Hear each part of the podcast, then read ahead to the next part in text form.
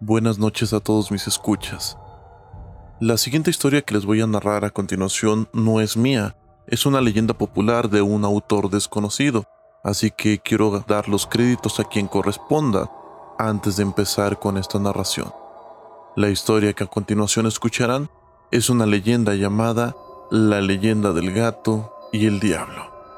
Gracias de antemano por escucharme y espero que estén pasando un terrorífico mes de octubre. Durante este mes les traeré varias leyendas, algunas son mías, otras son de leyendas populares. Sin embargo, espero que las disfruten demasiado.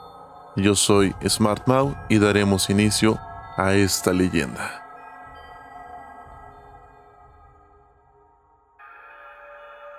La leyenda El gato y el diablo.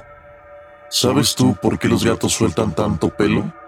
Estos son unos animalitos muy curiosos, pero también mucho más inteligente de lo que aparentan. Y la razón de que dejen tantos pelos por toda la casa es que hace mucho tiempo ocurrió algo muy singular. Había una vez una mujer que vivía sola con su bebé y su gato en una casita en medio del bosque. Un día ella tuvo que salir pero estaba muy preocupada porque no quería dejar a su hijo solo. Así que volvió a donde estaba el gato y le dijo, Gatito mío, Cuídame tú a mi bebé que no tardo en regresar. Y entonces salió de la casa, no muy convencida, pero sabía que el pequeño menino iba a estar al pendiente de él.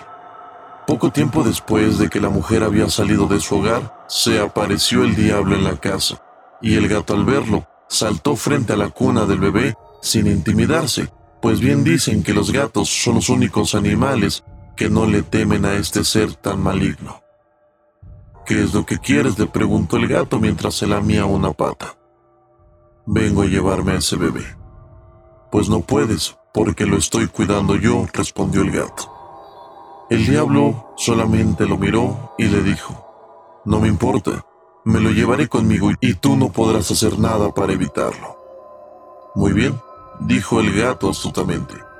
Te propongo algo. Si adivinas cuál es el número exacto de pelos que tengo en todo mi cuerpo, podrás llevarte al bebé, pero si fallas, tienes que irte y nunca más volverás a aparecerte por aquí. Tienes tan solo tres oportunidades para adivinar. El diablo nunca ha resistido a una invitación de tal magnitud, pues bien sabemos que él es uno de los principales apostadores, pues siempre le ha gustado ganar. Así que sin ningún tipo de inconvenientes y sin hacer el más mínimo gesto, aceptó el reto del gato y comenzó a contarle los pelos del pelaje. Uno, dos, tres. En eso, un pájaro cerca de la ventana se posó en una rama del árbol y cantó, distrayéndolo y haciendo perder la cuenta al diablo. Llevas una oportunidad, dijo el gato. Enfadado, el diablo se puso a contar de nuevo. Cien, doscientos, trescientos. Y en ese momento, el viento entró por la ventana y le movió los pelos al gato. El maligno perdió la cuenta una vez más. Llevas dos oportunidades, repuso el gato.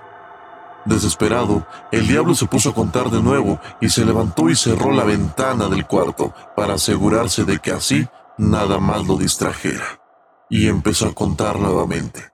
Un millón, dos millones, tres millones. Entonces, el gato astutamente levantó un poco la cola y rozó la nariz del diablo.